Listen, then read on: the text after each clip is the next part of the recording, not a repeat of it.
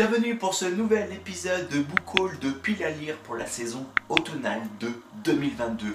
Et tout de suite, sans plus transition, laissons place au premier livre que je compte lire dans cette saison, à savoir Chasse royale de Jean-Philippe Jarowski, Les grands arrières rois du monde 2. 1. Ça veut dire hein, c'est le deuxième tome de la deuxième partie euh, de chasse du, cycle roi du monde, à savoir Chasse royale. Alors, je vais tout de suite vous lire le résumé du livre, après on en parlera un petit peu de ce livre-là, tout simplement.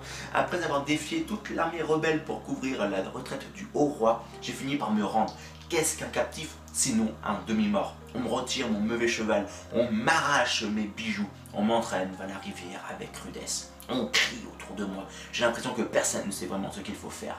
Je crains de plus en plus que d'un l'ordre de me noyer. La mort par l'eau, après tout, c'est une sentence que peuvent prononcer les rois comme les druides. Qui va décider de mon sort? Arcticnos, roi des Éduènes, que j'ai été à deux doigts de tuer, sa sœur, la mystérieuse Pétruse, haute reine déchue de Celtic ou ce sorcier redoutable que jadis on appelait le Gutwater et qui vient d'usurper le sacerdoce du grand druide. Alors voilà, enfin je veux dire, euh, pour ceux qui me connaissent, euh, bah, Jean-Philippe Jarowski, euh, c'est une plume incroyable et je ne pouvais pas en fin de compte bah, ne pas acheter ce livre-là, de découvrir la suite de Meute à mort, et parce que bah, j'ai simplement été à nouveau reconquis de la plume de Jean-Philippe Jarowski, de cette histoire qui nous est proposée dans le monde celtique. Et euh, ce qui fait, bah voilà, je, suis simplement euh, tombé en émerveillement euh, autour de, ce cycle. Et quand on voit, en fin de compte, bah, la, la, page de couverture, hein, elle est justement très belle. Hein. Un corbeau, le corbeau, c'est l'animal de l'intelligence familiale, quoi. Je dis, alors, on, associe au corbeau un message de sinistre, mais en réalité, c'est un, corbeau, c'est intelligent. D'ailleurs, hein, euh, à la base, c'est pas normalement certain qu'on aurait dû appeler cette maison en français de, de, Poudlard. Ça, aurait été normalement, je sais pas, corbeau d'aigle, ou je sais pas, corbeau griffe, mais un autre nom, parce que à la base, en anglais, Ravencliff, c'est bah, Raven, c'est le corbeau. Et euh, les, corbeaux, c'est hyper intelligent. Ils prennent les, les noix et les mettent sur la route, euh, notamment, je crois que c'est au Japon, au niveau euh, des, euh, des, passages piétons parce qu'ils savent que les voitures vont écraser les coques de noix et que quand, en fin de compte, euh, les gens commencent à traverser, ils savent qu'ils ne vont pas se faire écraser donc ils peuvent venir récupérer les noix et pour les manger ensuite. Enfin, je c'est une intelligence incroyable. J'ai entendu à la radio en 2015, je crois, des, des, chercheurs qui parlaient de, bah, qui étudiaient le, corbeau et l'intelligence qu'ils arrivent à accrocher les serres, etc. Enfin, je veux dire, peut-être que dans 10 000 ans, euh, la planète sera gouvernée par les corbeaux, quoi, hein, pour vous dire. Donc voilà, donc en plus avec un crâne, avec une petite cerise, la cerise avec le, boucle d'oreille parfait, quoi, puis des statues incroyables. Voilà, enfin je veux dire, ça, fait rêver, quoi, très clairement. Donc voilà, donc j'ai vraiment hâte de lire euh, L'écran arrière, euh, Chasse royale de Jean-Philippe Jarowski. Deuxième livre que je compte lire durant cette saison automnale, c'est Le sorcelaire d'Andrzej Sapkowski excusez-moi d'avoir mal prononcé, écorché son nom, euh, mais voilà, donc je vais lire donc, le livre 1, le dernier vœu, donc je vais vous lire le résumé. Euh, bah, simplement, à travers les plaines arides et les montagnes escarpées des royaumes du Nord, un homme avance seul. En ces temps obscurs, il est l'un des rares à ne pas craindre les terribles créatures qui croisent sa route, car Geralt de Rive est un sorceleur, un mercenaire initié au secret d'une ancienne magie. Il suit son propre code de l'honneur dans un monde qui a oublié le sien, avec l'espoir inavoué de réaliser son dernier vœu, retrouver son humanité. Alors, euh, clairement, pour moi, Le Sorceleur, c'est un livre euh, qui me fait vraiment penser à Claire Mort, qui est un animé, je crois, mais peut-être qui vient d'un manga, qui a été adapté d'un manga, où en fin de ce sont ces chevalières qui euh, avancent seuls, qui doivent tuer des démons, mais euh, sont des êtres humains à la base, mais qui ont été euh, peut-être ensorcelés par des démons ou qui vivent avec un démon en, en ce qui fait que de temps en temps, ils peuvent se transformer elles également en démons.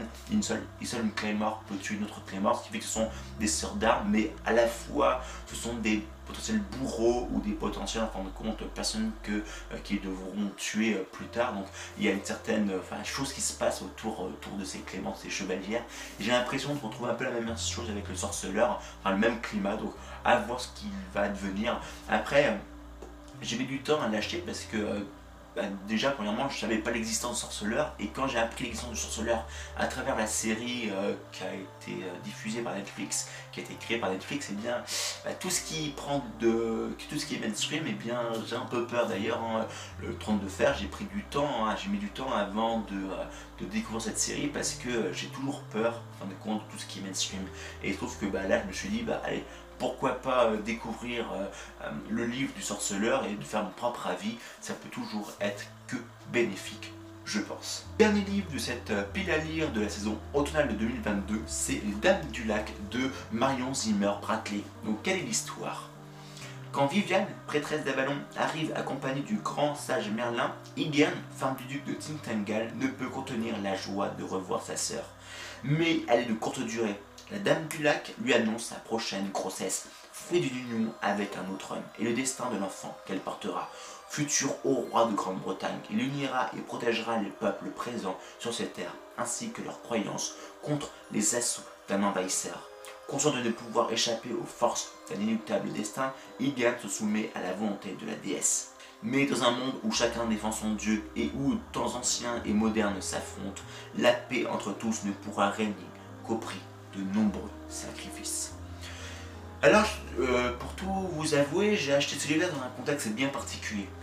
Donc, il euh, faut savoir que j'ai été en Bretagne euh, cet été, l'été dernier, pour passer mes vacances, quelques jours là-bas. Et bah, la Bretagne, hein, c'est terre de légende, quoi. Par exemple, voilà, ici, hein, les, les, Bretagnes, la terre de Bretagne, hein, les, terres de légende, où on a de magnifiques photos, clairement, de, cette, de la Bretagne, qui qui fait un peu penser au, au, au Men de Stephen King, euh, vous savez, enfin la vidéo où j'avais parlé sur Cimetière où je disais que j'étais complètement envoûté de ces paysages qu'il dépeignait parce que pour moi le Maine et puis euh, le Canada c'était les forêts incroyables à perte de vue avec en automne, euh, ces, feuilles euh, de toutes les couleurs, enfin ça, de toutes les couleurs avec un paysage magnifique, eh bien pour moi la Bretagne c'est à peu près ça aussi, hein. c'est très euh, celtique, c'est des légendes, il y a encore des, petites elfes, des fées qui vivent, il y a des, gobelins, il y a des, des il y a des géants, des trolls, il y a pas mal de choses qui existent encore en Bretagne, qu'on peut imaginer qu'ils existent, et c'est pour ça que bah, voilà, donc, euh, la Bretagne, c'est un pays que, j'adore tout particulièrement, avec la Plomquette, les Queen et compagnie, j'en passe des meilleurs. Enfin, ça, jeter cette partie aussi culturelle de la Bretagne. Mais euh, ce qui fait que bah, j'y suis allé, j'ai visité un petit village très touristique, certes, mais qui gagne, su garder un certain charme. C'est Lacrinon, Lacrinon et euh, à l'inclinon, il y avait une librairie. Et euh, quand, je suis allé, quand je suis monté sur le tout dernier étage, euh, eh bien, dans une ancienne maison celte, eh bien, je ne pouvais qu'acheter un livre parce que c'était une librairie où il y avait que, que, que, que des, compte, des livres de fantasy qui touchaient en à la culture celtique de Bretagne, etc. Donc, je ne pouvais pas quitter ce village, cette librairie, sans acheter au moins un livre. Et donc, ben, j'ai acheté ce livre-là, Les Dames du Lac, en sachant qu'une semaine juste avant, j'avais vu une vidéo donc, de Les, mots de l'imaginaire, euh, qui avait fait une vidéo sur, il y a quelques années de cela, sur les, euh, les, livres euh, autour de la légende arthurienne et elle avait présenté ce livre-là entre autres euh, qui en faisait partie. Sauf que moi j'ai sur mon ordinateur un, petit document où je liste tous les livres qu'il faudrait que j'achète un, un, de ces quatre. Et ce qui fait que ça en faisait partie sauf que je l'avais mis assez bas dans, cette, dans cette liste parce que eh bien, je me suis dit oui pourquoi pas mais bon voilà j'ai d'autres livres qu'il faut que je lise etc enfin c'est un peu compliqué tout cela. Et ce qui fait que quand je l'ai vu bah, je me suis dit bah ok très bien il faut que je la jette quoi. Tant pis, euh, m'a appelé, il faut que je le lise, un point c'est tout.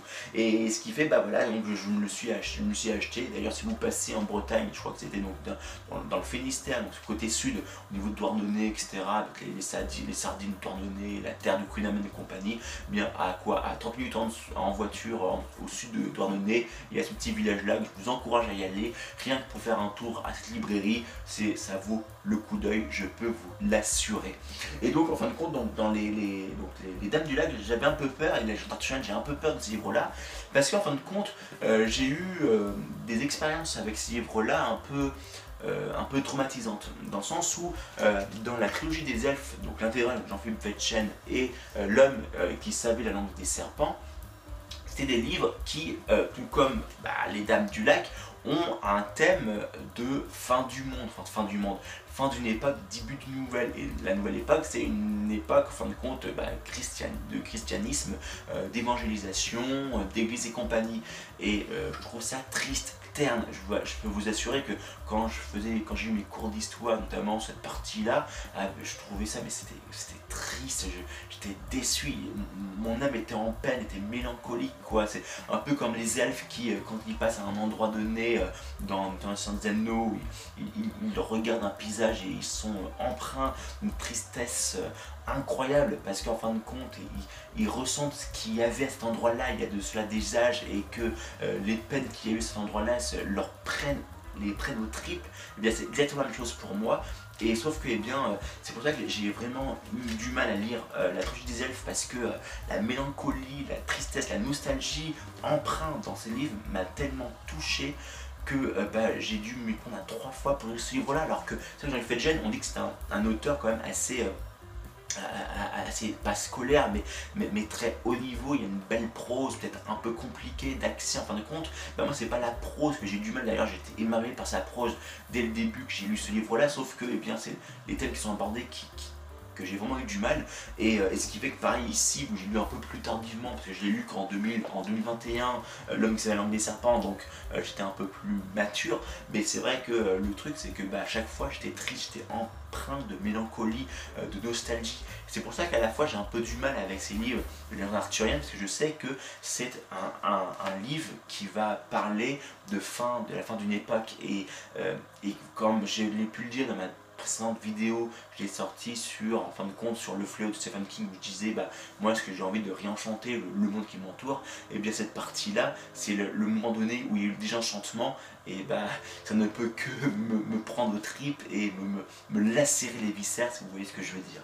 Donc voilà, mais je, je vais quand même prendre sur moi et lire ce beau livre, parce que je pense que je vais être, enfin je l'espère, émerveillé de découvrir cette histoire. Ceci clôt donc cet épisode de Pile à lire la saison automnale de 2022. Et vous, quoi comptez-vous lire durant cette saison? Avez-vous déjà lu les livres que je vous ai présentés ou pas? Ou est-ce que ça vous a donné envie de les lire?